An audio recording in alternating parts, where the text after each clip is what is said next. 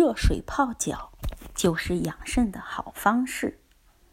从中医的观点来看，人的五脏六腑的功能在脚上都有相应的穴位。脚不仅是足三阴经的起始点，还是足三阳经的终止处。这条经脉之根分别在脚上的六个穴位中。仅仅我们的脚下就有三十三个穴位，它们都分别对应着人体的五脏六腑，所以。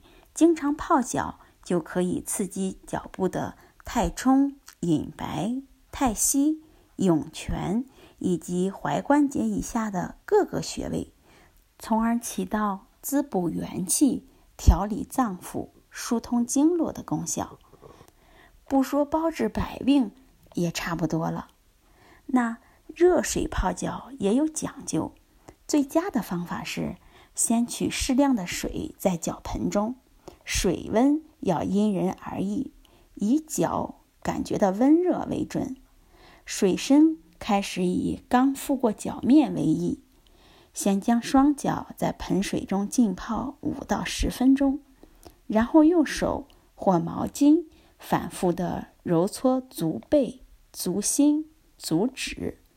为强化效果，可以有意识的揉搓中部的一些穴位，例如。涌泉穴等，必要的时候还可以用毛巾上下反复的揉搓小腿。为了维持水温，需要边搓洗边加热水，最后水可以加到足踝以上。洗完后用干毛巾反复的搓揉干净。实践证明，晚上临睡前泡脚的养生效果最佳。每次以二十分钟到三十分钟为宜。